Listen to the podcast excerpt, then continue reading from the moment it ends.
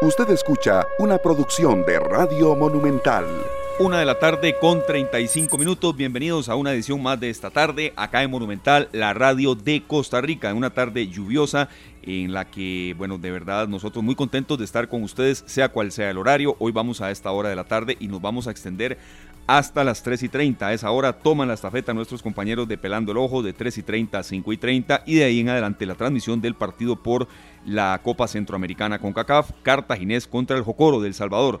Que le vaya bien a los dirigidos por Pablo César Guanchop que tienen este partido internacional. César Salas, quien vuelve con nosotros, un servidor Esteban Aronne, em, también Miguel Cascante, que está por ahí dando soporte, y, y, Sergio Castro, le damos la más cordial bienvenida. Saludos, Miguel. Eh, gracias a todos ustedes, amigos, por estar con nosotros en una tarde más, serio, en la que yo eh, de verdad iba escapándole a una nube tan negra. Sí, claro. Pero sí, un poco me, me agarró. Buenas tardes, Esteban y César en Controles, Miguel Cascante también, y a quienes nos acompañan en Radio Monumental, la radio de Costa Rica. Eh, bueno, el, día está oscuro, un poquito frío y lluvioso. Así es que nosotros pendientes de toda esta información para ustedes, hoy con un gran invitado, un gran atleta, bueno, su entrenador que nos va a hablar de este gran atleta que realmente está muy cerca de lograr su, clasificación a los Juegos Olímpicos 2024. Claro, así es. Tenemos un menú muy variado en nuestro espacio de hoy. Ya vamos a decirles eh, de quién se trata nuestro primer invitado y eh, también sería una canción que se adapta mucho al tema que vamos a tocar con un mensaje, la verdad, muy, muy, muy contagioso, me parece. Por, supuesto, estamos hablando de Marta Sánchez, esta gran artista española, ya con 57 años, que nos tiene acostumbrados a grandes éxitos, ¿verdad? Desde el año 1993 que saca el disco Mujer y nos trae canciones que hasta el día de hoy siguen siendo eh, pues parte de los playlists de muchos, ¿verdad? En esta ocasión, esta canción habla de que eh, viajemos juntos, te espera la recta final, vámonos, vámonos, vámonos, volemos juntos, llegó la hora de ganar. Habla mucho de eso, de, no, de no quedarse uno en el camino esperando eh, verse perder, ¿verdad? Sino más bien darle más fuerte para llegar a la meta siendo el ganador. Claro, correcto. Y si en alguna ocasión hay alguna caída, eh, alguna situación que uno no pueda del todo emprender, tener paciencia. Siempre habrá otra competencia, siempre habrá otro día, siempre habrá otra oportunidad, ya sea en trabajo en distintas facetas de la vida y, eso es lo que tenemos que aprovechar. Cuando ya está por atendernos eh, eh, precisamente Manuel Chanto, entrenador de Gerald Drummond, eh, este atleta de 28 años, que por cierto está a punto de cumplir 29, que de verdad está prácticamente a un paso de llegar a los Juegos Olímpicos París 2024.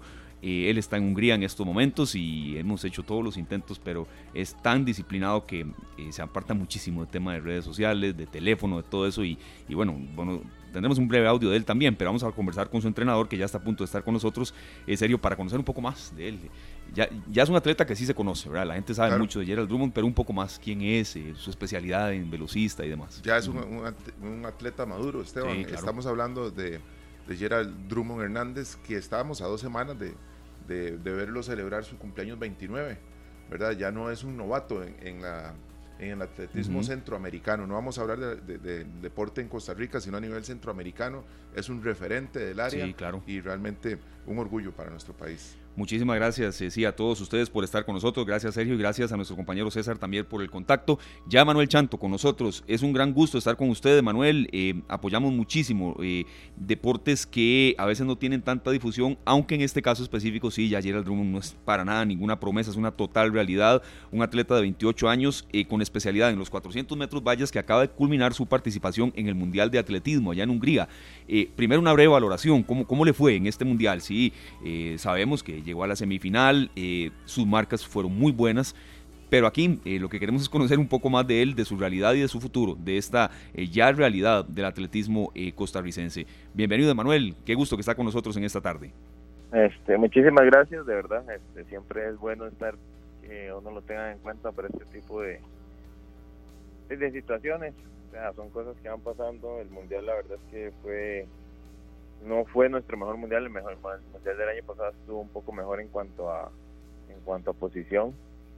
Nosotros, yo sé que tanto Gerald como yo esperábamos un mejor resultado de lo que de lo que se dio. La carrera tal vez la semifinal no estuvo de la mejor manera efectuada o no estuvieron, usted sabe que hay días buenos y hay días malos y tal vez ayer no era el día en el que Gerald estaba en su mejor forma, pero yo creo que además de eso, pues lo, que hizo en la primera ronda fue un muy, muy buen tiempo después de haber tenido la lesión y haber fallado pues, en el Centroamericano y el Caribe. Creo que la verdad tenemos chance todavía para, para pensar en más porque los objetivos no era solo buscar una, una buena posición, sino también lograr la, la ansiada marca para Juegos Olímpicos del próximo año que nos quedamos a tres centésimas. Entonces yo creo que todavía vamos a tratar de buscarla porque nos daría la tranquilidad y tener el trabajo del otro año un poquito más libre, más relajado y poder ir pensando solo en la cita más grande del atletismo. Claro, eh, don Manuel, nosotros vemos las marcas de Gerald y vemos que en cuestión de unos años él ha ido este, disminuyendo muchísimo esos números, ¿verdad? Que, ¿cómo, ¿Cómo mantener la calma ante esta situación y saber que va a tener una, una oportunidad pronto para recuperarse y poder clasificar a estas Olimpiadas? Yo creo que un mundial siempre hay cargas distintas a lo que son competencias un poquito más más livianas, más ligeras en cuanto a en cuanto a figuras deportivas. Yo creo que el mundial genera también mucha presión, mucha ansiedad en el, en el deportista. En este caso no sé exactamente si fue, fue el caso de Gerald, pero sea, físicamente él está en sigue estando en su mejor forma. Nos costó años llegar a esta forma, la verdad. Nos costó varios años poder llegar donde está, pero creo que, que todavía podemos mantenerlo, que el otro año todavía se pueden mejorar las marcas y, y es, un, es una prueba que tiene longevidad entonces, mientras se lleve de buena manera el entrenamiento, yo creo que Gerald podemos tener unos cuantos años más también compitiendo al más alto nivel. Claro, una consulta, don Manuel, él hizo 49-31, eh, correcto, ajá. Para llegar a los Juegos Olímpicos, ¿cómo se da? Ahí usted nos estaba haciendo la explicación, pero creo que los oyentes también en ocasiones eh, quieren saberlo, ¿verdad? 49-31 en 400 vallas, de verdad, con lo que hemos revisado, es un señor tiempo. Eh, ¿Y de qué depende mm, que pueda ya él estar en, en París 2024? Bueno, este, hay dos maneras de clasificar a los Juegos Olímpicos. La primera manera es clasificar por mejor marca. Entonces, la marca, la marca establecida por el, Comité Olímpico Internacional y la World Athletics es 48.70. Gerald hizo 48.73 en la eliminatoria. Si le hubiera hecho el 48.70 ahí, ya pues hubiera agarrado el boleto. Entonces la idea era hacerla ayer.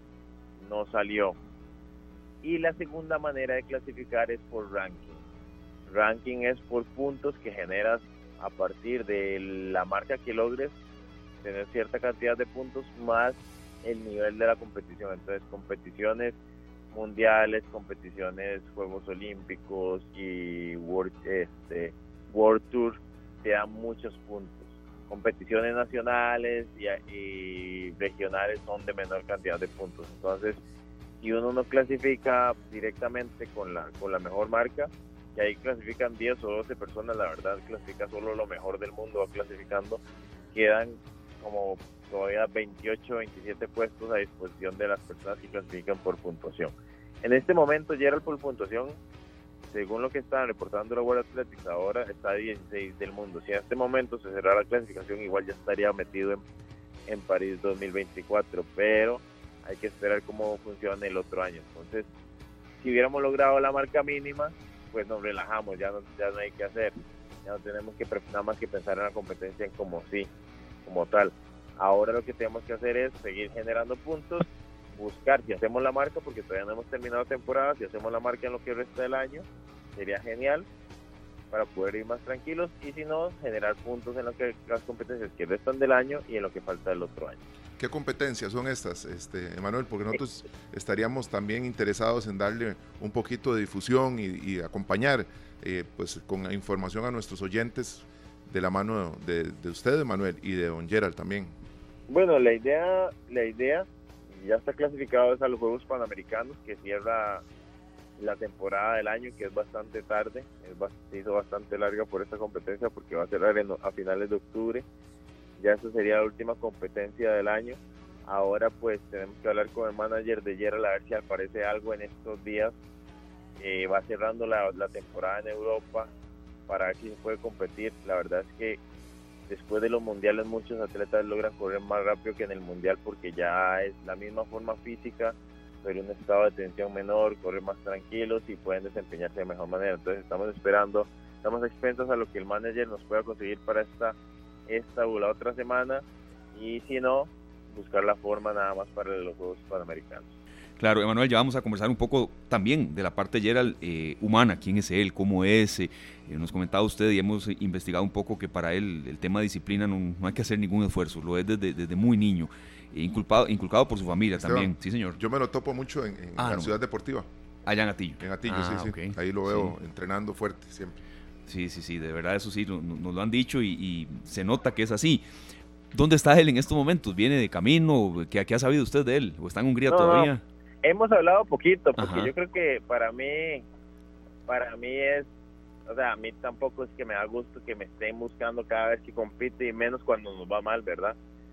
Yo creo que tanto él como yo no esperábamos, esperábamos tal vez un poco un mejor resultado. No se dio, pero igual no creo que esté mal hemos hablado poco, analizado, me habló un poco de la carrera y yo lo estoy dejando un par de días que esté tranquilo, que piense en él, que disfrute la competencia, porque a la final él disfruta correr lo suyo, se concentra en lo suyo, pero en este momento ya es un aficionado viendo los, los otros atletas en las diferentes pruebas que todavía quedan. Entonces ahorita está todavía en Hungría, todavía le queda yo creo que un par de días más antes de volver a Costa Rica. Y no, o sea, él como atleta es súper, súper disciplinado es uno de los pocos que no falla. O sea, si hay, como toda persona, tiene sus características individuales con las cuales uno como entrenador tiene que lidiar y, y, tratar de convencerlo de que las cosas deben de ser de cierta manera y todo eso, pero nada del otro mundo es súper manejable, la verdad es un, un buen muchacho, entonces yo creo que eso ha contribuido mucho a que también los resultados se vayan dando. Bueno, eso es muy importante, ¿verdad? Porque eh, la disciplina manda aquí, Emanuel. Nosotros sabemos que para estos eh, grandes atletas la disciplina es la que va marcando la diferencia, va marcando la pauta y para usted también es una tranquilidad saber que es un, es un, eh, muchacho con el que usted puede dialogar y puede lograr acordar cosas importantes. Sí, claro, o sea, nosotros analizamos bastante. A la final creo que yo termino tomando las decisiones, pero yo y los escucho a tanto a él como a los demás atletas entonces, o sea, llegamos siempre a un punto en el cual podemos seguir trabajando. El grupo de trabajo como tal es muy bueno. Yo creo que tenemos a los atletas que tanto como Gerald están enfocados en lo que quieren lograr.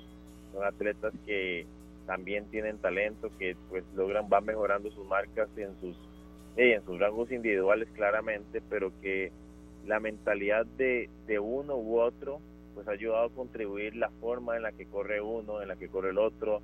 Vamos, Gerald entrena con un Sherman a veces, que Sherman nos ayuda en la parte de velocidad, porque Gerald trabaja las distancias más largas, entonces cuando trabajamos de velocidad podemos trabajar con Sherman, con Emanuel Niño, con los demás chicos que corren 100 o 200 metros que nos que ayudan bastante en esa parte. Entonces yo creo que no es solo Gerald, no es solo Chanto, sino todo el grupo de, de trabajo que están pendientes de, de lo que va a lograr uno, lo que va a lograr el otro y la profesionalidad con la que cada uno va, va desarrollando y va ya cumpliendo sus objetivos por, por eso mismo, por el compromiso y por lo que va dejando los atletas que vienen delante de ellos. Antes de que eh, antes de que Gerald llegara a mi equipo, yo tenía a Neri Bren, que era súper, súper metido en el entrenamiento, súper disciplinado, una persona que entrenaba dos veces al día y que también les va metiendo esa mentalidad y yo creo que en el grupo se ha fomentado y eso ha ayudado demasiado a que se vaya fomentando y a mejorando el desarrollo de cada. Claro, aquí estamos aprendiendo también, Emanuel, 400 metros vallas, por ejemplo, para tema de Juegos Olímpicos París 2024, es solo esta prueba eh, a la que ustedes se van a dedicar o, hay alguna otra o esta es la especialidad de él y hacia eso van.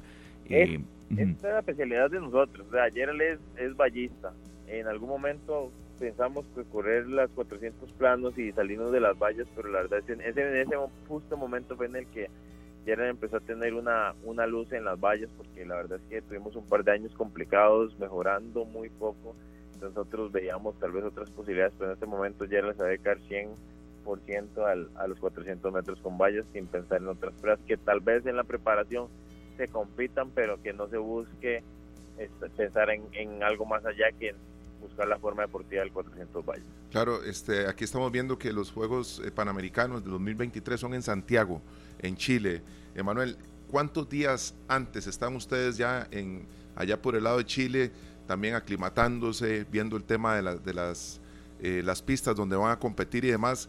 ¿Qué tan importante es esto para un atleta? Porque podemos pensar que los, eh, los, materiales que se utilizan en las pistas a nivel mundial son los mismos, pero sabemos que puede que hayan diferentes categorías y que es eh, la importancia para que un atleta como Gerald Drummond esté eh, pues ya familiarizado con la pista donde va a competir.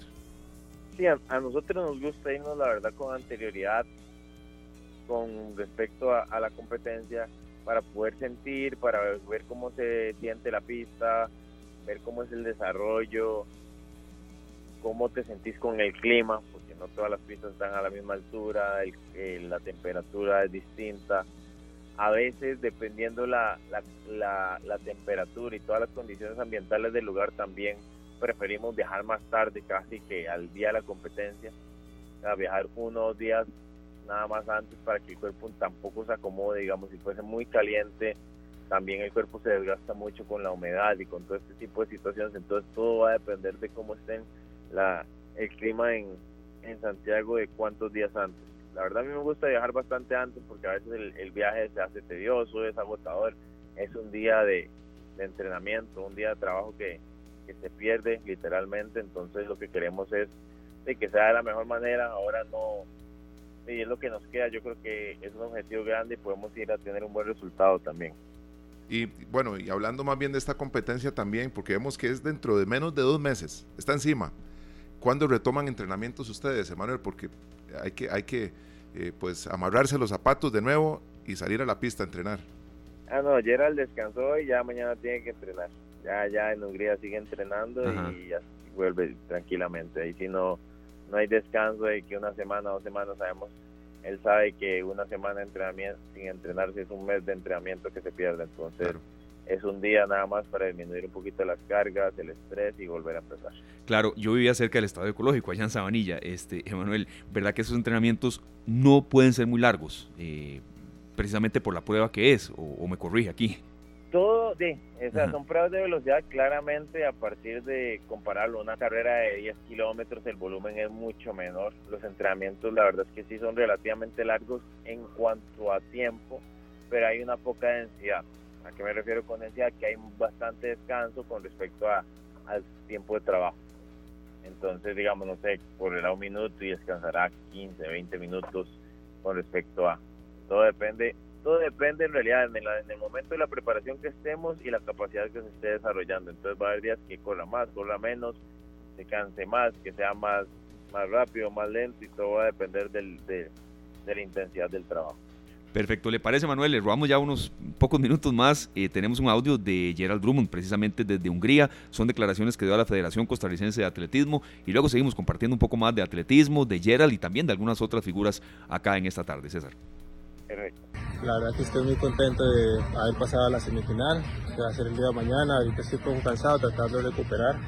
Eh, corrimos con un clima bastante duro, estaba muy caliente. Eh, tuve que conseguir prestado con, otro compañero de otro país hielo porque estaba muy caliente y, sentía que, me estaba agotando demasiado en el calentamiento, pero la verdad muy contento con el trabajo que hice, estoy a tres centésimas de la marca de París, así que mañana creo que podemos intentarlo este, cumplir, creo que van a ser unas buenas semifinales, están corriendo muy rápido todos mis contrincantes, así que mañana vamos a intentar hacer una buena carrera por intentar estar en la final, me siento muy bien y, la verdad que muchas gracias a todos, a Copenhague, a todos los que me están apoyando en Costa Rica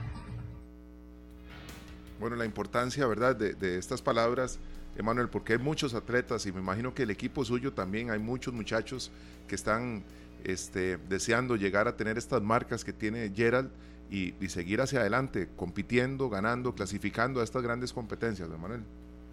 Sí, claro, es una motivación, o sea, para, ya es, para, yo creo, yo tengo chicos pequeños de 12, 13 años que saben quién es Gerald, ya lo ven como un compañero, lo ven como uno más del equipo, pero saben lo que ha logrado ayer y es lo que quieren lograr todos. O sea, la competencia más grande a nivel mundial es Juegos Olímpicos. Se realiza cada cuatro años y no siempre estás listo para eso. Primero es llegar ahí, este es el mundial y yo creo que Gerald ha ido cumpliendo, desde que es pequeño Gerald viene cumpliendo ciclos que, que mucha gente quisiera ir cumpliendo y yo creo que es una punto de referencia y me ha ayudado bastante con los más pequeños para que entren en conciencia también del sacrificio que debe tener uno como atleta para tener un excelente rendimiento. Perfecto. En una competencia de 400 vallas, eh, Emanuel, estamos conversando con Emanuel Chanto, entrenador del atleta Gerald Drummond. ¿qué puede marcar diferencia? Tal vez un día, eh, digamos, hacia lo negativo, un día que, haya algún desliz en alimentación o, un descanso no adecuado y hacia lo positivo también, digamos, una prueba muy, muy explosiva, de mucha fuerza y velocidad, evidentemente. ¿Qué puede marcar la diferencia en 400 vallas? Para mí, después de lo que es la preparación física, lo más, importante de toda la preparación psicológica, es una competencia muy psicológica, es poder soportar el agotamiento, en la mitad de la carrera, porque ya media carrera se empieza a, sentir la fatiga y el agotamiento, entonces poder batallar y poder tener siguiendo un alto rendimiento de carrera con esa fatiga encima. Entonces yo creo que eso es lo, principal que hay que tener. Ya pues claramente está la parte de la velocidad, la parte de la resistencia, el trabajo específico, pero yo creo que si la mentalidad no está, el físico, por más que seas el mejor del mundo físicamente, no vas a poder responder. Entonces yo creo que eso para mí es la premisa más importante y por eso yo creo que en los entrenamientos uno tiene que simular o preparar al atleta lo más posible para la mayor cantidad de situaciones que se puedan presentar en una competencia. Bueno, eso es muy importante y esperemos, Esteban, también acá de la mano de Manuel, eh, tener más información pronto y estar al tanto también, Manuel, de estos grandes, eh, pues, de estos niños que están preparándose para ser uno de, los grandes atletas que representan a Costa Rica siempre en Olimpiadas, Panamericanos, Juegos Centroamericanos y demás. Eh, don Manuel, ¿cómo ve usted los, los espacios a donde los atletas pueden entrenar en Costa Rica? Sabemos que en San José está el Estadio Nacional, está la Ciudad Deportiva, y, pero estamos en, Costa Rica preparados para que diferentes cantones eh, le den el espacio a los atletas para que se preparen de la mejor forma. Yo la verdad pienso que nos falta mucho. Nos falta mucho y pues hay, hay, que, hay que ir pensando en esto también porque la verdad es que todos queremos ver la bandera del país ondeando y que se represente y estar orgullosos de cualquier deporte, sea atletismo, judo, hasta el mismo fútbol que, que se le apoya un poco más. Pero sí nos hace falta los espacios, porque a la final este, por lo menos las pistas sintéticas están concentradas en el área metropolitana. Está la de la Universidad Nacional, la de la Universidad de Costa Rica, la del Tecnológico, la de Atillo eh, y la del Estadio Nacional. Sí, vea lo lamentable de, aquella pista de Limón, perdón, eh, don Emanuel y Sergio. La, sí, eh, para mí lo lamentable de la pista de Limón es que fue una mala inversión. O sea, se montó la pista y no hubo un plan estratégico para que se le diera el uso adecuado o el mantenimiento adecuado a la pista que a la final la pista se hizo y nunca nadie se hizo cargo de ella y a la, está perdida. O fueron millones que se perdieron y en algún momento Neri la utilizó, que Charlene School la utilizó, que muchos atletas de Limón la utilizaron, pero no se le sacó el provecho nunca como se le tuvo que haber sacado. Entonces yo creo que eso es parte de, hace, no sé si todavía sigue el proyecto de hacer la pista en, en, en Puriscal, pero hasta donde yo sé, la pista no va a tener las medidas reglamentarias. Entonces yo digo, ¿para qué van a montar una pista si no, si no, si no va a servir, si no va a servir para una competencia oficial? Sí. Costa Rica es demasiado, el, el presupuesto es demasiado poco como para estar desperdiciando dinero en, en cosas que tal vez no van a ser tan funcionales y en lugares que no van a ser tan funcionales. O sea, uno tiene que ponerse a analizar de dónde salen los talentos sí, en Limón salen muchos de los talentos, en Guanacaste también hay mucho talento, en las zonas alejadas, no solo en el área metropolitana, hay mucho talento, pero usted no puede tener una instalación física y tampoco tiene el, talento del, material profesional que va a apoyar a los atletas. si un atleta, por más talentoso que sea, si no tiene la guía adecuada, yo creo que sí, nos quedamos igual que no tener una pista. Entonces creo que son muchos, muchos factores, no solo físicos, para poder tener eh, los resultados, sino muchos factores que pueden contribuir tanto para la mejora o para quedar más bajo en, en el rendimiento deportivo de los atletas. Entonces pienso que es de pensar no solo el Comité Olímpico, el Poder, el Ministerio de Deportes, sino hasta los mismos comités cantonales que se puede hacer, que no se puede hacer y tratar de maximizar los el aporte económico que pueda tener cada uno de los, de, los actores de, esta situación. Eh, hace unos meses estuvo con nosotros Juan Carlos Andrade de, la Federación de Balonmano y hablábamos de las dimensiones de, de, las canchas de balonmano que son un poco más grandes que una cancha de baloncesto o igual de, papi fútbol o de fútbol sala. Y este, él nos comentaba que pues en Costa Rica no hay. Qué interesante, hablando de esto, Emanuel, que cuando se vayan a hacer los Juegos Nacionales y que muchas veces hay obras nuevas, que están construyendo obras nuevas, que se contemplen estas, estos detalles, que la cancha tenga las dimensiones para que los eh, eh, jugadores de balonmano puedan competir a nivel internacional, habiendo participado en Costa Rica en canchas con, con las medidas reglamentarias. Igual, si se va a hacer una, una pista de atletismo que tenga las condiciones eh, pues, estándar a nivel mundial para que también los atletas puedan competir y no vayan a andar este, de, entrenando a medias. Y hasta con posibilidad de lesiones. Sí, sí, por supuesto, por supuesto, Emanuel. Sí, no, como le digo, para mí todo es planificación. O sea, yo soy una persona que yo me preparé ah, eh, fuera del país, para, ya profesionalmente. Entonces yo, yo he visto cómo se planifica, cómo hacen los diferentes países, pensando no solo en, en, la competencia en sí, juegos nacionales a veces muchas cosas se terminan haciendo la carrera por, los lapsos, que hay para poder efectuarlo. Pero creo que sí hay que tener en cuenta eso, o sea, no puede ser, o sea, tener cosas como tan simples como hacer una cancha un poco más grande, como la de balonmano, que ya puede ser utilizado y no estar pensando, porque como usted lo dice, o sea, en balonmano es cierto, no hay canchas a nivel nacional casi que cumplan con las medidas reglamentarias. Al igual es la pista, o sea, la pista, seguimos trabajando con pistas de asfalto, yo sé que es parte y que sirve para entrenar, pero no es lo mismo competir en asfalto que en una pista sintética. Entonces son cosas que así hay que tener, ir teniendo en cuenta.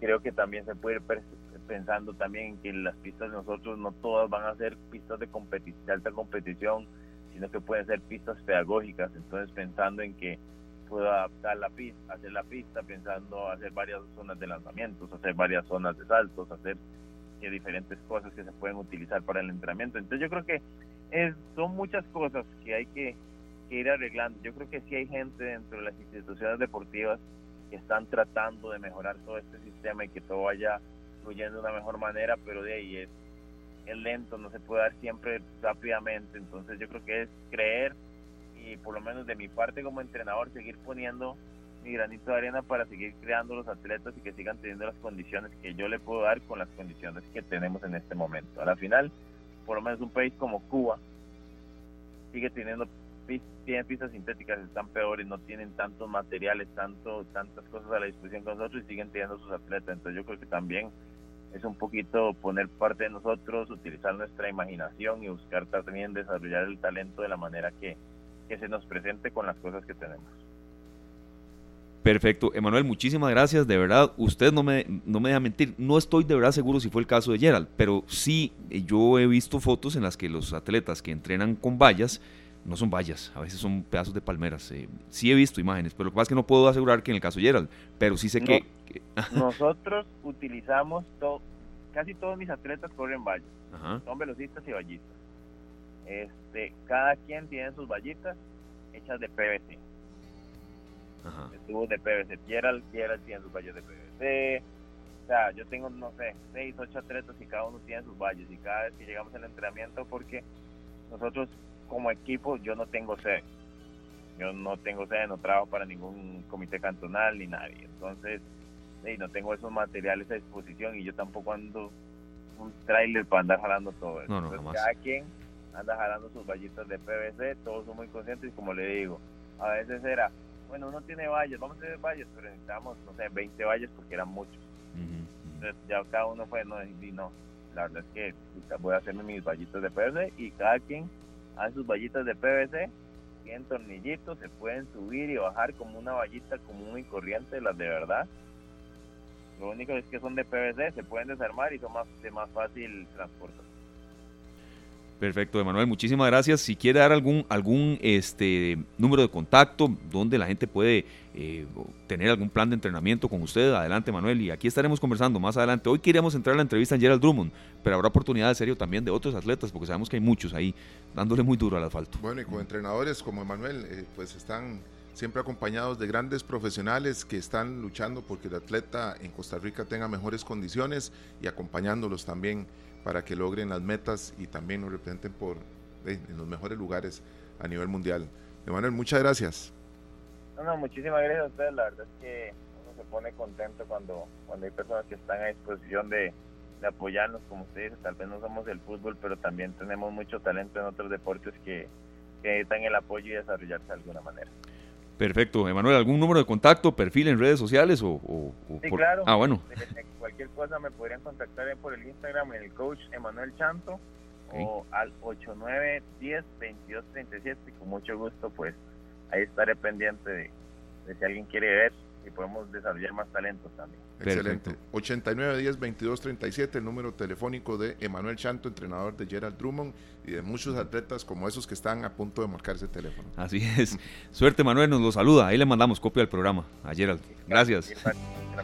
Igualmente, gracias. Muchísimas gracias. Era Manuel Chanto, entrenador de Gerald Drummond, nos explicó todo el bagaje de tiempos, de cómo se da la clasificación. Algo de verdad sabíamos que nos habíamos preparado bien, pero creo que a veces hay que instruir a la gente. Eh, sí, Gerald Drummond, posibilidades, eh, medalla, qué sé yo, eh, París 2024 puede llegar o no, pero de qué depende cómo se da.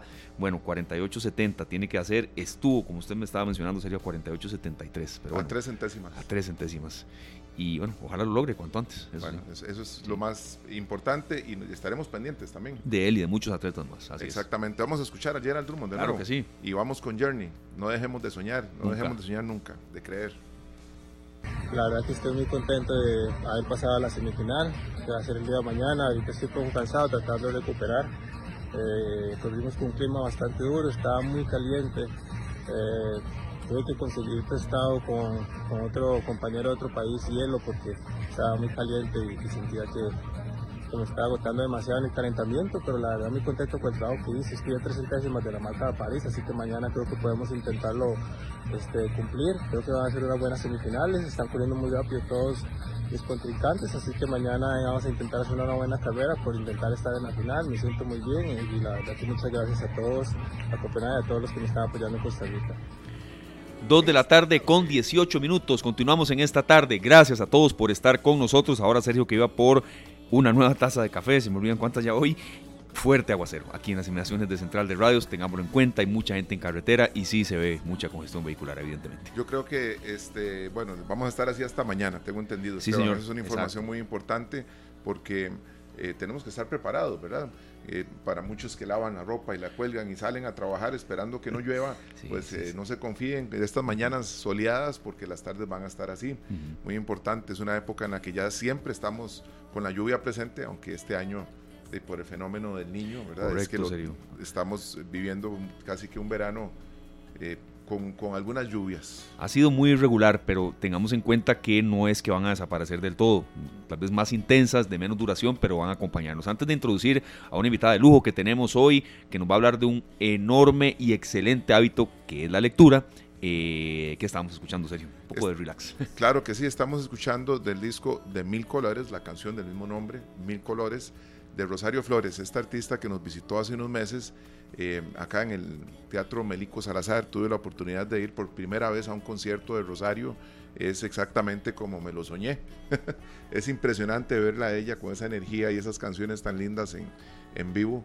Y este, Esteban, creo que los que amamos la música, ¿verdad? Porque sé que muchos amamos la música y muchos también amamos ir a conciertos, disfrutamos muchísimo de estos, de estos espacios, ya que un artista que eh, le alegra a uno el día, eh, qué importante es poder verlo, ¿verdad? Claro. Para mí, ¿verdad? Yo sé que muchos no les da igual ir a un concierto o no, pero en mi caso, ir a un concierto es elemental.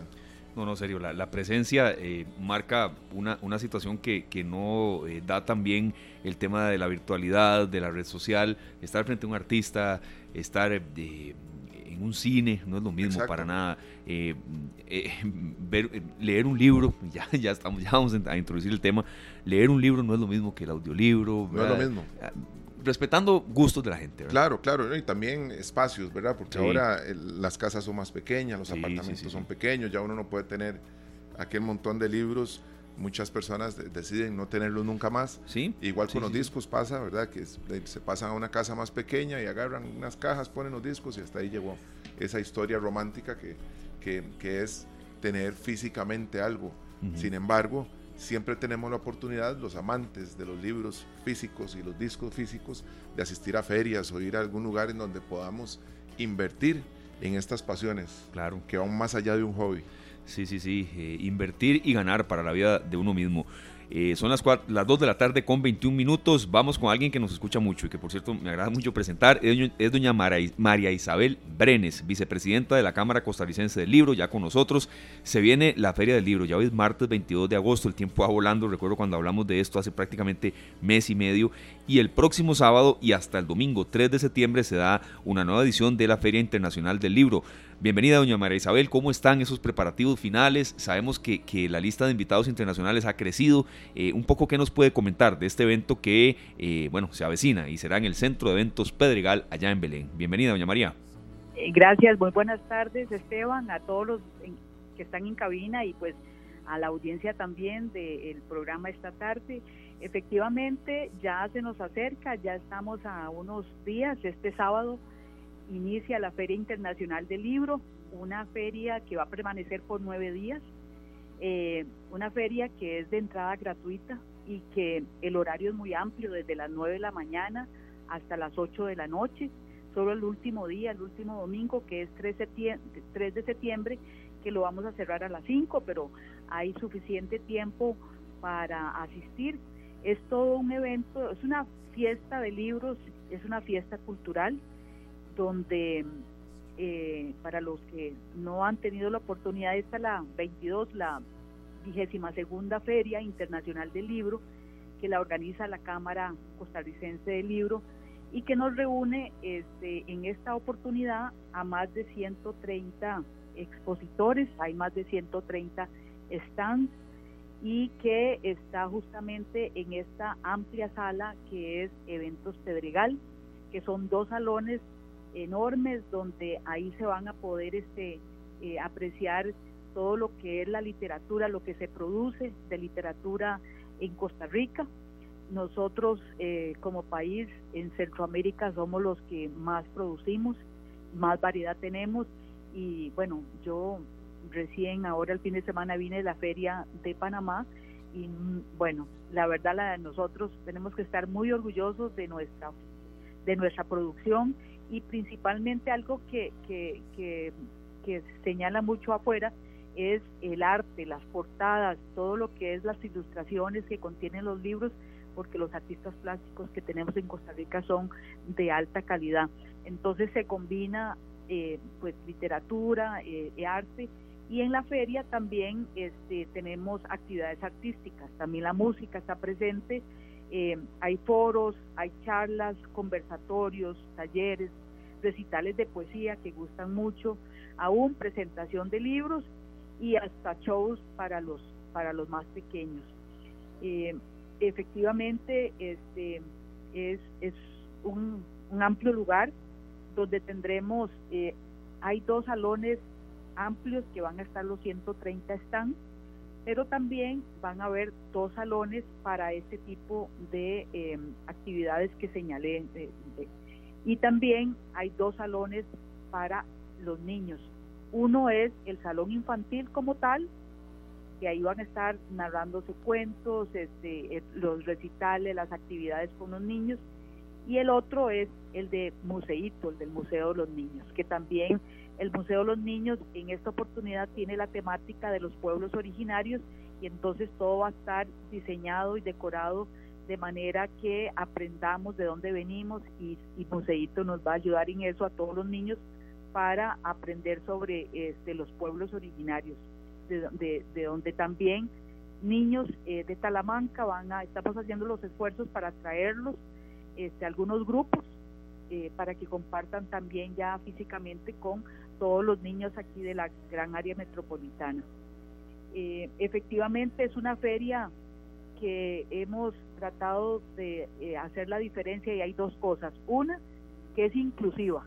Estamos, eh, se tienen facilidades de rampas para que se puedan andar en, en ruedas. Van a haber también sillas ruedas para los que tal vez les cueste caminar como los adultos mayores para que para poder andarlos con tranquilidad hay suficientes también y este tenemos acuerdo hay un stand del Consejo Nacional de la Persona con Discapacidad donde hay facilidades para auditivas este, especiales de sistemas de, de, audio y rampas para que ellos puedan este, eh, ir fácilmente a la feria. Eh, bueno, el que conoce de, eventos Pedregal sabe que tiene un amplio parqueo. El parqueo lo administra el mismo, eh, la misma sala y cobran cuatro mil colones todo el día. O sea que se quede una hora o se quede todas las 11 horas y cuatro mil colones. Y efectivamente, este, otra cosa este, interesante que tenemos y es que se puede llevar el perro y el gato y la tortuga, o sea, es pet friendly. Podemos llevar porque a veces en la familia, el fin de semana también este, eh, tenemos integrantes que son los, las mascotas que queremos llevarla al, ahí a la feria del libro, la pueden llevar. Muy importante. Eso suma, serio. Eso suma, sí. Parte de la familia. Por supuesto, muchas veces uno no puede salir de la casa porque ya el sábado o el domingo no tiene con quién dejar su mascota, ¿verdad? Así es, así es. Sí, este, eh, y queremos que, que, realmente sea una visita en grupos, ¿verdad? De familias, en amigos, este, eh, con, con, hay grupos escolares también que ya están organizados donde se les hace una gira este, para que ellos conozcan qué es y una cosa importante de, lo que comentaban inicialmente es eh, volver a, tener ese hábito de la lectura, que eh, precisamente este, es un porcentaje que ha ido bajando. Este, eh, en una encuesta que hizo la Universidad de Costa Rica, dice que lo que se lee, los que son mayores de 12 años, se lee por año 4.6 libros. Para mí eso todavía es mucho, ¿verdad? En promedio pero en el 2016 estábamos en 5.6. Y mucho de esto es con la pandemia se dio pues el desarrollo de todo lo que es la parte este, em, de información que, que ya sabemos, bueno, ustedes mencionaban audiolibros, los podcasts, hay algunas otras maneras, ¿verdad?, que nos informamos y los libros los vamos dejando, este, eh, eh, vamos dejando esa costumbre de, hacerlo y es fundamental, es como el ejercicio del cerebro y además que, que tal vez es porque no nos introducen este la lectura desde la niñez, o sea, no hay en la casa libros. Si los niños no encuentran un libro en la casa, muy difícil, se encontrarán el celular, que igual lo, van a pedir, pero si no encuentran un libro, un libro bien ilustrado, un libro que lo puedan, que sepa qué es la historia, por qué, eh, muchos de los libros es importante pues comentarlos tener ese espacio para, eh, y ya sean adultos también, tener este, esos comentarios con los libros. Y este tipo de eventos, estas ferias, es lo que permite eh, encontrarse con los libros y con los autores. Es otra cosa importantísima, eh, poder conversar con un autor, saber por qué escribió el libro, por qué le puso ese nombre, este, y hacerle todas las preguntas que quiera y tener ese, ese, ¿verdad? Cuando uno lee un libro, uno se puede imaginar al autor de alguna forma, pues ahí lo va a tener, principalmente los libros que se leen o que en, colegios, ¿verdad? Muchos nacionales, este, los van a poder encontrar ahí. Y justamente, ahora que hablaba de, de las figuras internacionales, este, claro que sí, se ha ido ampliando la lista. Eh, tenemos como visitantes eh, al escritor y presentador periodista peruano eh, Jaime Bailey, él viene a presentar su libro nuevo que se llama Los Genios.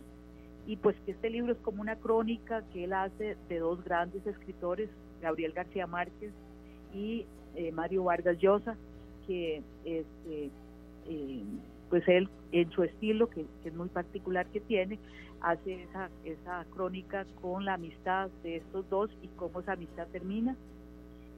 también tenemos dos españoles, eh, jóvenes que van a, venir, que es José Ignacio Carnero. Él es abogado, pero también es escritor, es joven, 37 años. Él este, eh, eh, estrenó un libro que se llama Ama, es que es una novela que le dieron un premio en España y también tiene un, libro este que tiene que ver un poco más con este eh, es, una novela que, es como de, depresión o, de fragilidad masculina que se llama Hombres que caminan solos. Entonces, eh, ese, ese y la otra periodista es Bárbara Gil. Ella en particular es una escritora, es, también es, profesora de, escritura y ella eh, escribió un libro que se llama El misterio del volcán. Lo curioso de este libro es que se ambienta en Costa Rica es el volcán de Turrialba y es una historia de amor de, de finales del siglo pasado. Suena muy largo, pero muchos este, eh, eh, esa es la ambientación que hace eh, esta escritora. Escrita por una no costarricense. perdón, doña María, es que eso es muy bueno rescatarlo, serio también. Escrita por una no costarricense, una leyenda del volcán como el Turrialba. creo que eso tiene, tiene mucho interés periodístico también, doña María. Sí, así es. Y, y pues esa es casi, ella va a estar el, el, el sábado a las 3 de la tarde, presenta ese libro. Este, con ella arrancamos los, los extranjeros. La inauguración va a ser eh, este mismo sábado a las 5 de la tarde y ahí va a estar Jaime Bailey. Y Jaime Bailey va a estar el domingo a las 4 de la tarde. Ahí donde va a presentar su libro. Y este también viene Sonia Santoro, que ella es argentina, y ella es un poco, eh, su, su escritura es un poco más de género, de todo especialista en temas de género y pues es parte de lo que este, también podemos ofrecer. Eh, hay un escritor, músico, compositor que se llama Alex Marzo. Él viene a dar dos shows para los niños. Pero lo curioso de este eh, extranjero escritor es que él eh, hace el sonido de los instrumentos, entonces hace el sonido de más de 25 instrumentos, de instrumentos de más de 25 países y él hace todo un show este eh, que eh, es especial para los más pequeños y bueno también este eh, vienen ilustradores de cómic ahí de Comic Clan viene este digamos hay un stand de esta este, editorial y viene su principal ilustradora ese pabellón de cómic es también uno de los que a los jóvenes ahora les encanta todo lo que es manga, novelas gráficas, ¿verdad? Todo lo que este, encierra ese, ese estilo de, ilustración. Eh, vamos a tener un pabellón para ellos. Y bueno, de lo que este, me faltaba contarles es que siempre las ferias internacionales o se dedica a un país, ¿verdad? Que esperamos para el próximo año ya tener un país extranjero, estamos confirmando, luego les diremos cuál, este, pero en este año se está eh, homenajeando a dos entes que han aportado mucho a las letras y a la cultura. Una de ellas es la Universidad Nacional, está cumpliendo 50 años. Entonces la Universidad Nacional va a tener un stand, no decir gigante, pero grande, muy, muy bien, donde va a presentar, va a tener presentaciones artísticas, todos los estudiantes eh, de la Universidad Nacional, de la parte de las artes, ya han sido incluidos, también está la literatura, van a tener conversatorios en ese espacio este eh, la UNA está eh, teniendo toda una, una gran parrilla para todos estos nueve días. Y otro homenajeado es la Municipalidad de San José, que este, pues, está cumpliendo 200 años de ser capital.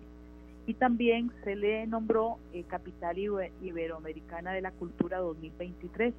Entonces, la municipalidad también va a tener un amplio stand donde eh, también ellos tienen libros sobre San José y van a tener actividades también. Así es que eh, esta eh, fiesta que se aproxima, que tiene, ha sido declarada de interés educativo y cultural, es una gran oportunidad de agenda para las familias, para los jóvenes, para poder ir y este, la parrilla de actividades la pueden este, accesar eh, en las redes sociales de la Feria Internacional del Libro, ya sea en Facebook o en Instagram, o aún en la página de la Cámara Costarricense del Libro. Claro. O sea, es, es fácil de, eh, porque es una, como son actividades que se hacen en tres salones simultáneamente, entonces es una lista enorme que no se los, no se los voy a, a contar, pero que básicamente las editoriales nacionales esperamos estos días para mostrar lo, nuevo que tenemos nosotros, lo que traemos de producción. Y las, las cadenas de librerías, como puede ser la internacional, ellos también este, eh, traen para sus clientes y para el público eh, autores extranjeros, influencers también, que este, muy conocidos, que han, este, también es una forma de atraer a la literatura que ha sido muy, muy, muy ¿verdad? Es, es algo nuevo, que se ha visto en todas las ferias internacionales de otros países, este, eh, ellos también tienen una oferta y bueno, la internacional siempre se luce con una amplia gama de, de, stands para, para eh, ofrecer literatura extranjera. Claro, doña María, Feria Internacional del Libro, Costa Rica es el perfil en Facebook, eh, que ahí la gente puede ver todas las atracciones, que por cierto vemos que se está actualizando muy, muy frecuentemente. Yo quería hacerle una consulta, doña María, y por supuesto ahí situaciones que usted quiera agregar. ¿Cómo valora usted el precio de los libros en Costa Rica? Ya, por supuesto de la feria estaremos hablando la semana que viene y demás, pero eh, ya usted ha dado todos los detalles del sábado 26 de agosto al domingo 3 de septiembre, pero aquí queremos consultar un poco también sobre el eh, tema de precios, tanto en la feria como, más allá de la propia feria, ¿verdad? Que, que sí, leer es un buen hábito y demás, pero una vez escucha que sí, el precio de los libros a veces, no todos, sinceramente, además hay mucha promoción, pero que eh, tienden a, la verdad, no a ser accesibles en algunos casos. ¿qué, ¿Qué opinión tiene de esto? Bueno, eh, en la feria efectivamente es el mejor momento para comprarlos porque siempre hay descuentos muy, muy amplios. Este, hay porcentajes que están desde el 40, ¿verdad? Inclusive a veces algunos eh, también que son ediciones eh, tal vez un poco más, este, no son tan recientes, que hasta el 70% de descuento tienen. Los libros siempre que estén en buen estado, ¿verdad? Este, siempre son artículos que se pueden este, eh, inclusive los usados, uno los puede canjear, que eso es otra parte, de llevar y, y, porque se está motivando también a que lleven los libros, porque ahora que, los escuchaba de los discos y el espacio en, en, los apartamentos, eh, es que tenemos una costumbre, compramos el libro, lo leemos y lo guardamos para qué, para volverlo a leer. un disco le, es más fácil ponerlo otra vez, pero un libro, máximo es un libro amplio, y uno quiere tenerlos ahí, pero la verdad posiblemente no los vuelva uno a leer o los lea después o, o, escoge los que más le gustan, pero sí comienza uno a acumular y acumular máximo si, si es muy lector, ¿verdad? Entonces eh, es un buen hábito también eh, regalarlos. Eso es un buen este, hábito. ¿verdad? Claro que sí. Para, para, a veces los de colegio, digamos, los que se leen en colegio, efectivamente, este, hay algunos colegios que, tienen eh, la costumbre de hacer una feria al final y uno le vende los libros al, al, al que va al siguiente grado. Eso, mis hijos les tocó eso, de que entonces esperaban y cuidaban mucho los libros porque al final los podían vender y el dinero les quedaba a ellos. Hay unos libros que, se, que son solo de lectura, otras sí se rayan, ¿verdad? Los que son de trabajo ya esos solo para ese año. Pero ese también este, era una, una muy buena forma de que eh, conservaran los libros y, fueran y, y, se movieran, ¿verdad? Pero efectivamente eh, los precios, eh, ahora que fuimos a Panamá a ofrecer los libros, este, vemos que en Panamá los precios nuestros son muy, eh, son, de lo que pusimos, estaban muy competitivos. O sea, en Panamá los precios los encontré más caros que los costarricenses y también eh, lo que es producción nacional, este, hay, hay editoriales que ya sabemos que son muy, muy baratos los libros. En el caso de la UNED y el caso de la editorial Costa Rica. Ajá, la propia UCR también. Eh. Son libros eh, este, que se encuentran, pero que pero por, por una situación particular, por política interna de, de, las mismas editoriales, son muy económicos. Creo que también está en, en, en, caminar un poco y comparar en esto, ¿verdad? Porque ahí cerca de la UCR de verdad hay, hay lugares donde uno los, los, puede adquirir a precios muy buenos. Si usted va un poco más allá, tal vez no. Entonces creo que también está en eso, en serio, caminar, buscar. Y, hay ediciones, digamos, este em, también si usted compra una edición de pasta dura, eh, papel cuché, ilustrado, posiblemente, y sea la novedad, posiblemente le va a costar caro. Eh, a veces se pueden conseguir libros así, no sé, 100 años de soledad y pasta dura, bien y mira, lo quiero comprar así porque lo leí, ya el mío está feísimo, lo que sea, pero este eh, es, es igual que como todo producto, hay que comparar la calidad, qué es lo que estás comprando y si estás comprando la novedad también, ¿verdad? A veces el libro está saliendo ahorita, ya este eh, tal vez salga un poco, ya el otro año eh, ya llega con descuento, ¿verdad? Entonces hay, hay que también este revisar y las ediciones, hay ediciones de bolsillo que traen, los tirajes que se hacen son muy grandes, entonces los precios son muy, muy bajos. Eh, se puede adquirir, digamos, no hay, no hay razón para, este, para no, en, en el caso de la feria siempre a cualquier presupuesto familiar van a encontrar libros este, adecuados y libros este, que puedan comprar. Este, tengo una pregunta que hacerle a doña María Isabel. ¿Cuál es el libro que usted más ha leído? Porque imagino que usted tiene que tener libros que no van a salir de su casa. qué buena, qué, qué dura también. No, no, es que hay, hay, libros de libros igual como hay discos de discos. Correcto, correcto. Pasa, doña ah. María Isabel, que uno compra un disco y lo escucha una vez y se quedó ahí en la colección, ¿verdad? y uno dice, qué bonito, ahí lo tengo, cuando quiera escucharlo. Pero con los libros, eh, usted lo dijo ahora muy bien, muchas veces son libros muy grandes, ¿verdad? Eh, y que se leen una vez y nunca más. Pero usted tiene que tener sus libros que están ahí, que usted dice, le voy a dar una repasadita. Ajá, ajá. Sí, claro, sí, claro. Hay libros, este, eh, digamos, a, nivel este, mm, nacional. Este, a veces hay libros que uno leyó en el colegio, ¿verdad? Que le, que le, este, que, que le, pues, que lo atrapan, digamos.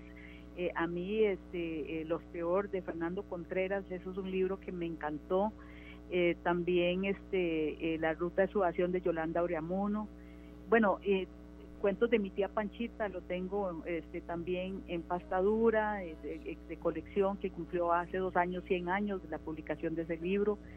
Y bueno, de los extranjeros me encantan los de Gabriel García Márquez, El amor en los tiempos del cólera y 100 años de soledad son libros que me encantan.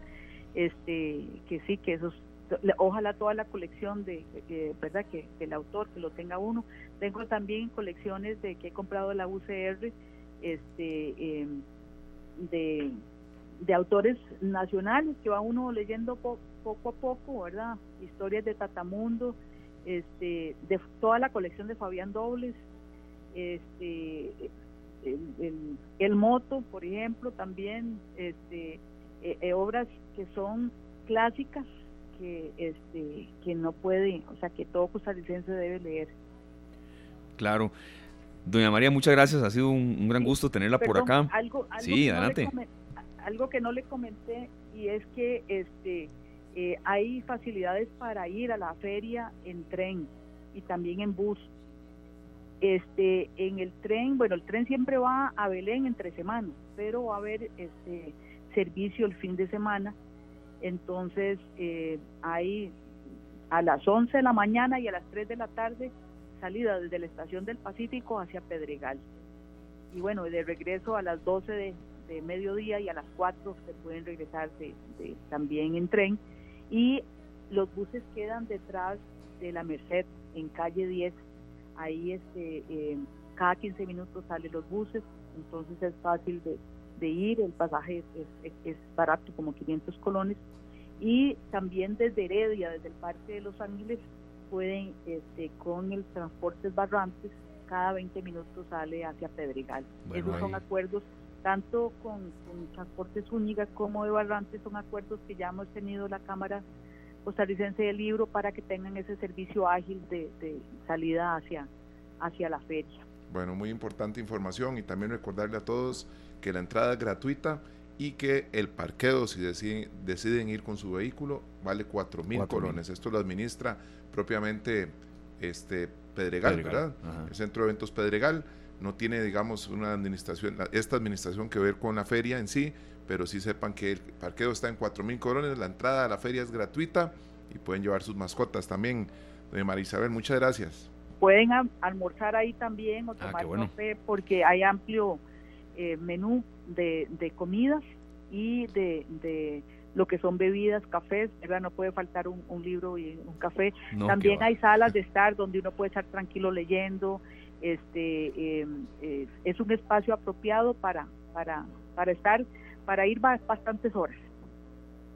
Perfecto, doña María, muchas gracias y también muchas gracias por escucharnos. Sabemos que nos escuchan en, su vehículo, creo que es, ¿verdad? Eh, doña María, principalmente va yendo Monumental. Así es. Ah, bueno. Así es. Eh, muchísimas gracias y, los espero en la feria. Claro que sí, muchísimas Están cordialmente invitados todos.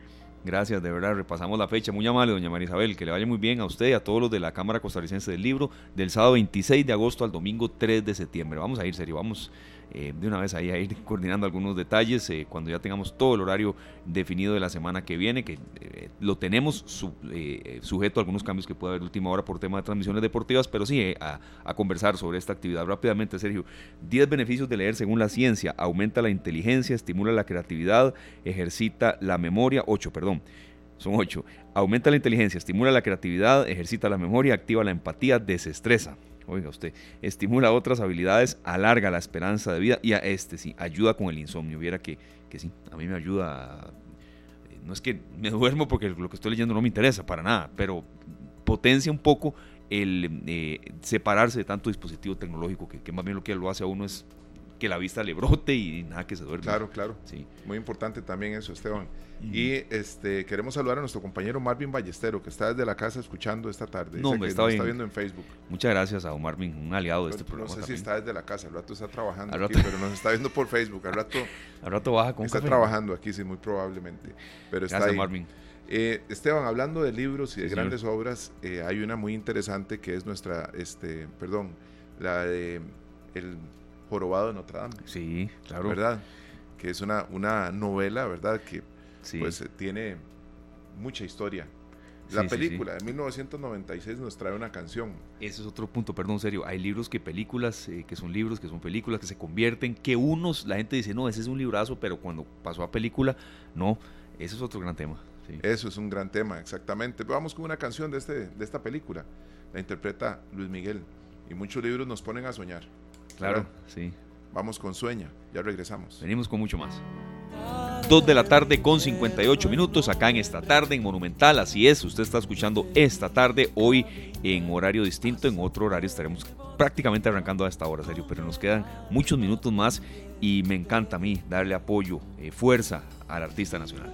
Bueno, nosotros siempre felices de que ellos mismos también eh, se sientan como en casa. Correcto, correcto. Porque aparte que vamos generando muchas veces amigos a partir de esta tarde y otros ya son amigos nuestros de muchos años con los que vamos a seguir caminando en el mundo de la música y del arte en Costa Rica. Sí, sí, sí, no, y eso que usted dice es muy cierto, porque a veces el engranaje de un programa de radio es muy vivo y cuando ellos aceptan eh, estar con nosotros y a veces no es con tanta anticipación la programación de un programa, de la programación en cuanto al tema del cronograma de entrevistas, eh, uno lo agradece también. Bernardo que está con nosotros al aire. Buenas tardes, Bernardo, un placer tenerte de nuevo acá en Radio Monumental, la radio de Costa Rica.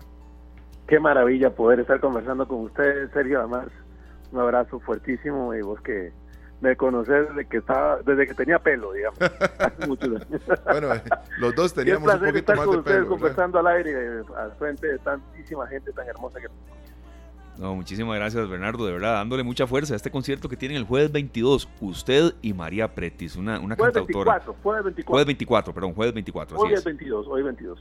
Correcto, jueves en 24. Dos días vamos a estar en el Teatro Expresivo, que es este teatro hermosísimo que está en Momento Pinares, ¿verdad? Ah, vamos a estar María Pretis y yo haciendo un concierto juntos de nuestra música, ¿verdad? Eh, pero con versiones, eh, digamos que versiones a dúo en algunas canciones, en otras nos vamos a mover de, de instrumento, va a ser bastante interesante. Bernardo, qué importante, ¿verdad? Que es este no solamente el contacto con el público, sino que también el contacto con otros artistas, otros cantautores costarricenses con los que has podido crecer por muchos años. Pues así es, fíjate que yo, yo, amén de que no hay tanta distancia, digamos, no hay tanta diferencia de edad entre, digamos, entre esta generación y la mía, digamos, pero a mí me tocó de cuando vos tenés 14 años, una persona que tiene 18, 19, es, es enorme, ¿verdad? vos lo ves ahí, lo ves casi como un adulto, ¿no?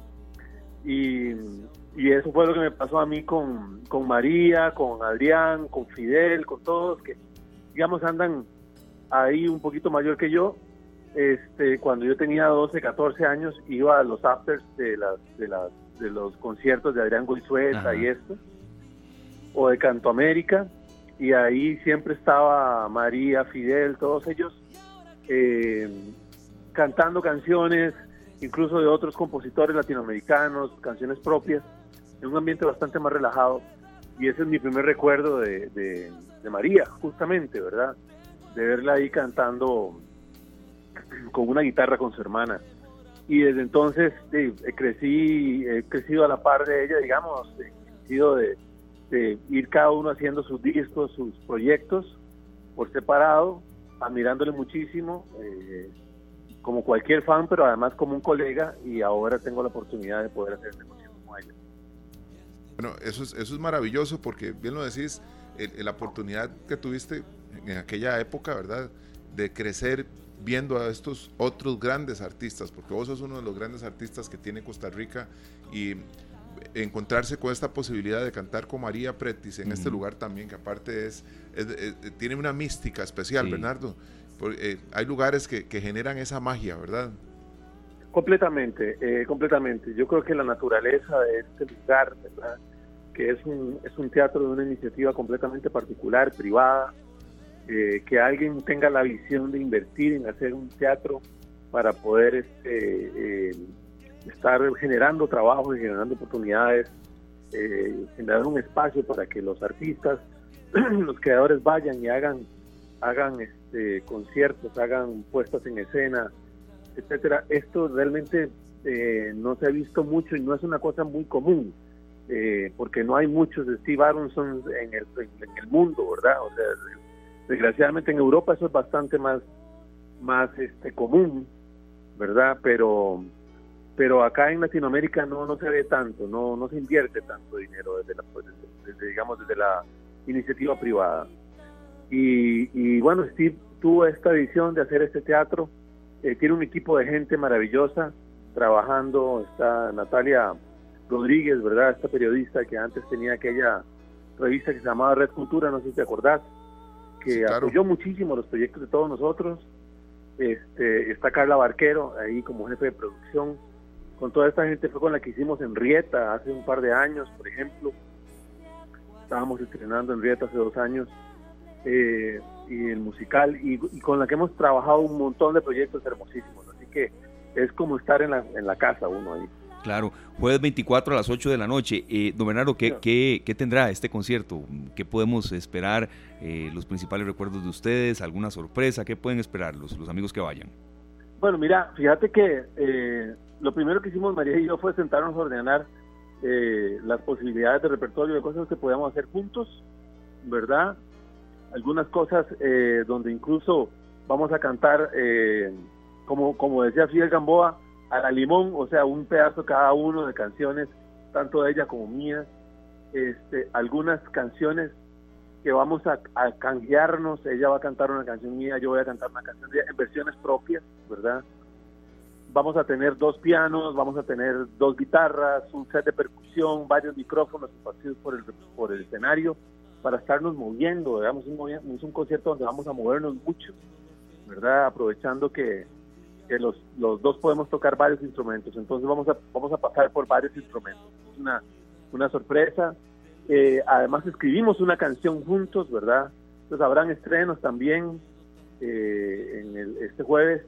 Hay una canción hermosísima que escribimos que ya puedo adelantar el nombre, digamos, se llama Silencio, que es el silencio es una de las cosas más preciadas de los artistas en general, pero sobre todo los músicos, porque hay una, un, dato muy curioso, una, nota vacilona, es que alguna vez alguien se montó a mi auto y iba a encender el, radio de un auto que tenía yo, un Jeep, y no funcionaba.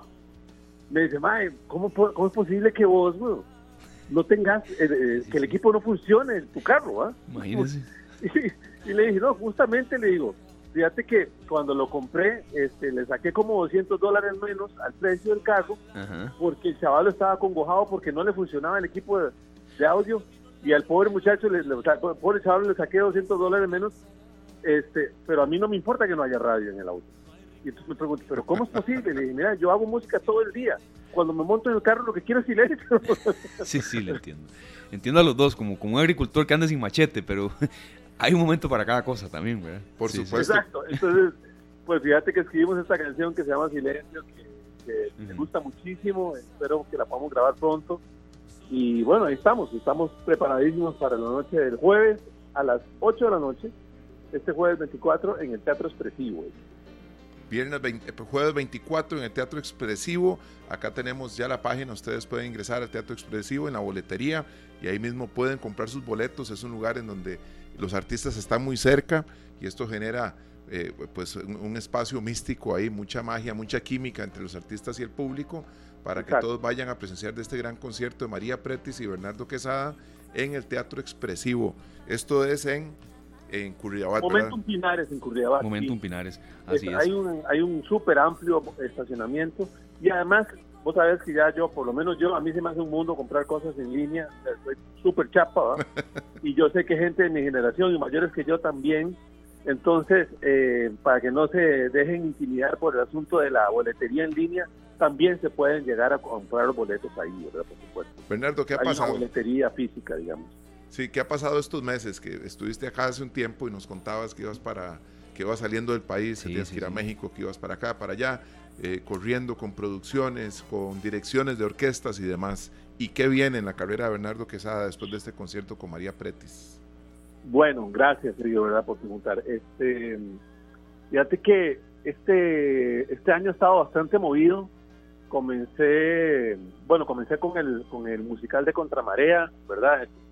Este musical, este jukebox que se hizo con la música de, de Malpaís, ¿verdad?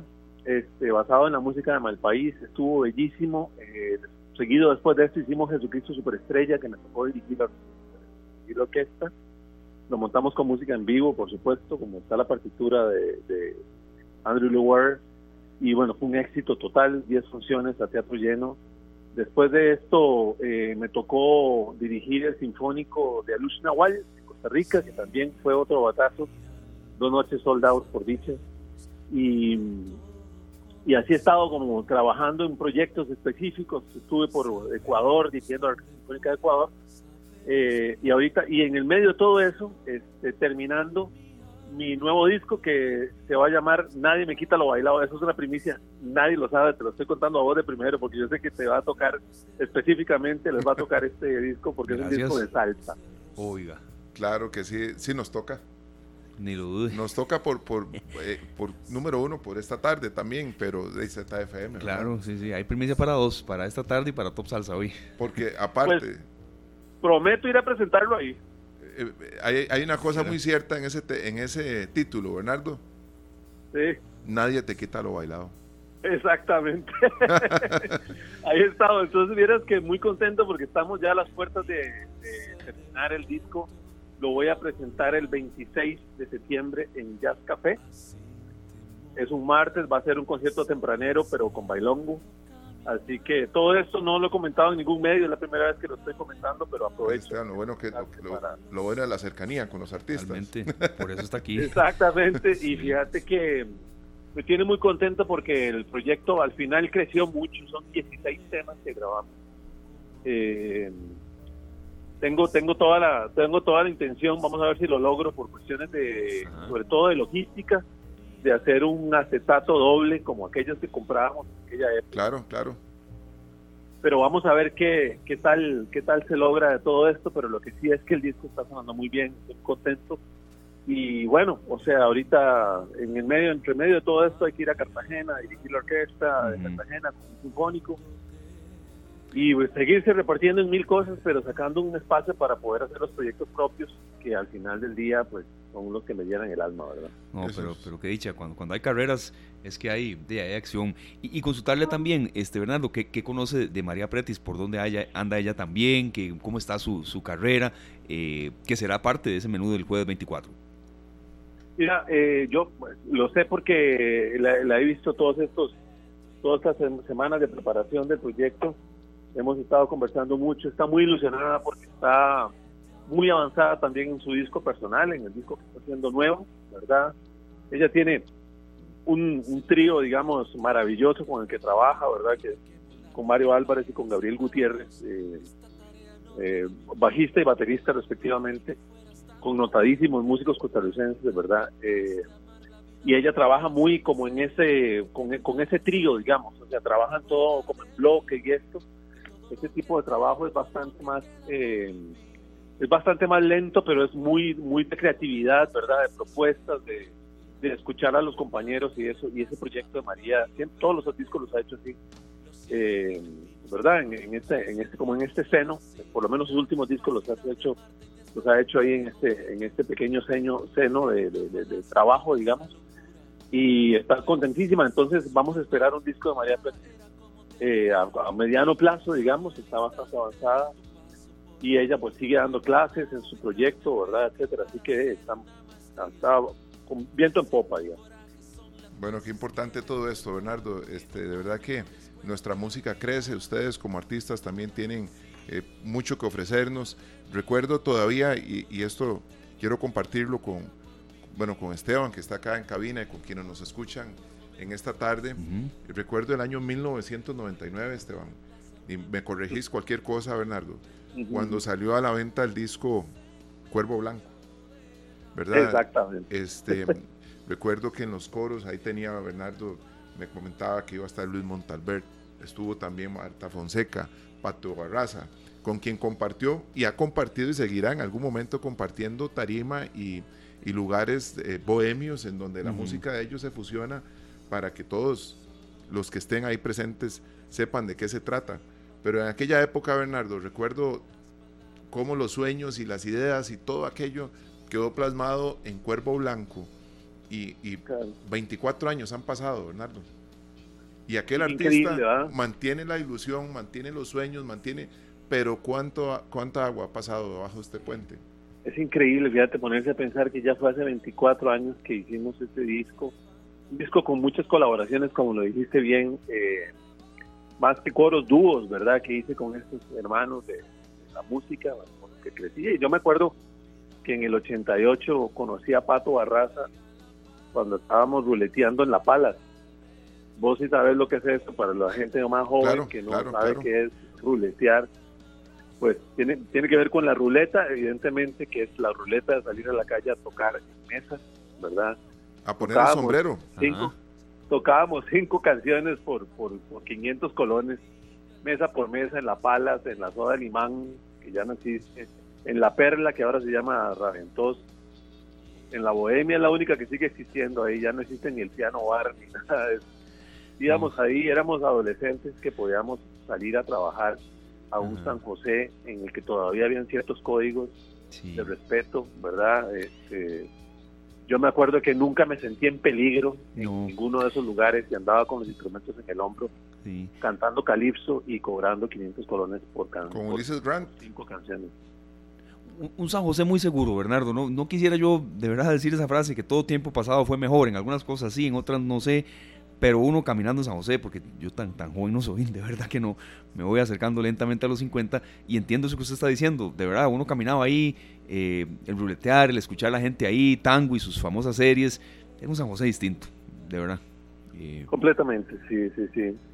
Pero bueno, todos, nosotros tuvimos esa suerte de vivir ese San José y y, disfrutarlo muchísimo. Y así conocí yo a Pato, imagínate. Entonces, imagínate lo que después de eso, la primera vez que entré a un estudio de grabación, a grabar un estudio de grabación profesional, este, fue con Pato, ¿me entendés? O sea, fue a grabar el piano de, Frágil, ¿verdad? Este, ese tema icónico del rock nacional, ¿verdad? De Pato Barraza, que, que nos va a acompañar eternamente, ¿verdad? Yo creo que eh, todas esas cosas que logramos hacer juntos nos van a seguir eh, acercando a mí, Papato y a mí, con Marte, con, con Luis de Gandhi, ¿verdad? Con todos los compañeros con los que de alguna u otra manera hemos ido elaborando el imaginario de una música costarricense, pop, rock, eh, canta, bueno, de trova, como le quieran llamar, de cantautor, canción de autor, que se viene haciendo hace más de 25 años, Por, supuesto. Bueno, ahí Bernardo, nosotros acá estamos dándole seguimiento a tu carrera, a lo que sigue en nuestra música costarricense, que vamos a seguir apoyando muchísimo desde aquellos años, ¿verdad? Señor, claro que sí. Desde aquellos años eh, seríamos, este, estaríamos hablando cosas que no son ciertas, y no le digo a Bernardo que desde aquella época que yo vendía discos, estaba feliz de tener el disco de Bernardo, estaban los de Humberto, Humberto Vargas, eh, Sweet Doble, y todos estos artistas costarricenses que estaban en aquel momento también, eh, que era importantísimo, que también Bernardo colaboró con eh, Rubén Blades en el álbum Tiempos, y que estaba también Editus eh, con aquel momento que es histórico, es un año histórico para nuestra música, Bernardo. Eh, cuando sale Tiempo, sale el disco tuyo y salen muchas producciones que, que, le cambiaron un poco el rumbo y la visión al artista nacional. Pero te felicitamos por eso, por lo que estás viviendo hoy, por lo que viene y te agradecemos mucho que nos acompañes hoy. Muchas gracias, Sergio. Muchas gracias, compañero. ¿Verdad? Este, a ustedes las gracias siempre por apoyarnos y por, por estar ahí pendientes de lo que hacemos. Claro. Porque, porque no, uno puede uno puede hacer lo que sea, pero si esto no sale a la luz, pues nadie lo nadie se da cuenta. Bueno, claro. aquí estamos listos siempre, siempre. Bueno, muchas gracias. Ya, ya, por último, Bernardo, perdón, jueves 24, entonces la gente, ¿dónde y cómo puede adquirir las entradas? Mira, se pueden meter a la página de, de Teatro Expresivo, con solamente que pongan el buscador Teatro Expresivo, va a salir ahí la boletería, ahí clican en la boletería y pueden buscar el espectáculo nosotros, que es jueves eh, 24 a las 8 de la noche, ¿verdad? En este teatro expresivo que está ahí en, en Pinares, en Curriabat. Ahora bien, si quieren llegar ahí directamente, llegan un poquitito antes de las 8 de la noche, hay una boletería física y pueden comprar el boleto ahí, sí. o con tarjeta. Bueno, esperemos que mucha gente asista. Vamos a estar siempre pendientes. ¿Sabes qué vamos a hacer ahorita? Sí, señor. Chinear tu corazoncito. Ay, papá, ahora cómo me pongo. Piel de gallina. Feliz tarde, Bernardo, gracias. Abrazo enorme para los dos, de verdad. Y bueno, nos vemos ahora que vaya a presentarles el Claro que sí, gracias. Ahí vamos con esto al corte. Bernardo Quesada y Rumba Jam, pachinear tu corazoncito. Ya volvemos. Las 3 con 23 minutos en esta tarde, ya nosotros listos para marcharnos en medio de un aguacero. Así es, serio. Pero felices de haber tenido un programa como el de hoy, Esteban. Mucha variedad. Mucha variedad, de programa instructivo, útil, con espectáculos y de verdad, sobre todo, también prometiéndoles que mañana será eh, mejor que el de hoy. Vamos a poner todo el entusiasmo para que así sea. Mañana vamos de 1 y 30 a 3 y 30. Eh, igual al horario de hoy, debido a transmisiones deportivas. Rápidamente repasamos, ya vienen nuestros compañeros de Pelando el Ojo. Desde acá escucho las risas de todos y a las 5 y 30 la transmisión del partido Club Sport Cartaginés ante el Jocoro del Salvador. Que le haya bien a los muchachos dirigidos por Paulo César Guancho. Por cierto, serio, usted estuvo en ese partido, Saprisa Cartago, ¿verdad? Ahí estuve, sí. Que, que, vea, quería rescatar esto. Cuando expulsaron a Guanchop, cómo el estadio le aplaudió. Qué clase de, de autoridad, de sí. respeto le tiene la gente a él. Sí, ¿verdad? sí, sí, eso, eso fue muy importante porque eh, él, de son cosas que se ganan. Eh, sí. Ahí no, eso no se lo inventa nadie. No, nadie, nadie. No y no es fácil nadie. que alguien lo, expul lo, lo, expulsen y salga aplaudido de, de, de, la cueva del monstruo. No, no, no. Es que hay, hay jugadores que son emblemáticos. Hay, sí, sí, hay muchos costarricenses que representan a muchos otros.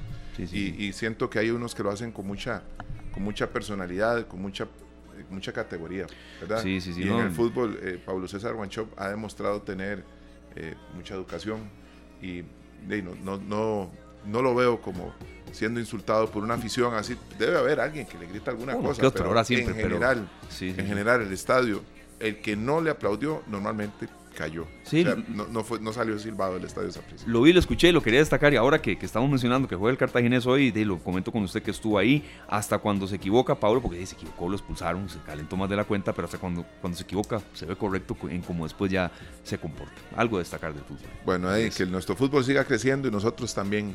Nos vamos mañana de nuevo de 1 y 30 a 3 y 30 en esta tarde. Nos vamos con Marc Anthony. Dímelo. Dímelo. Que les vaya muy bien. Feliz tarde. Este programa fue una producción de Radio Monumental.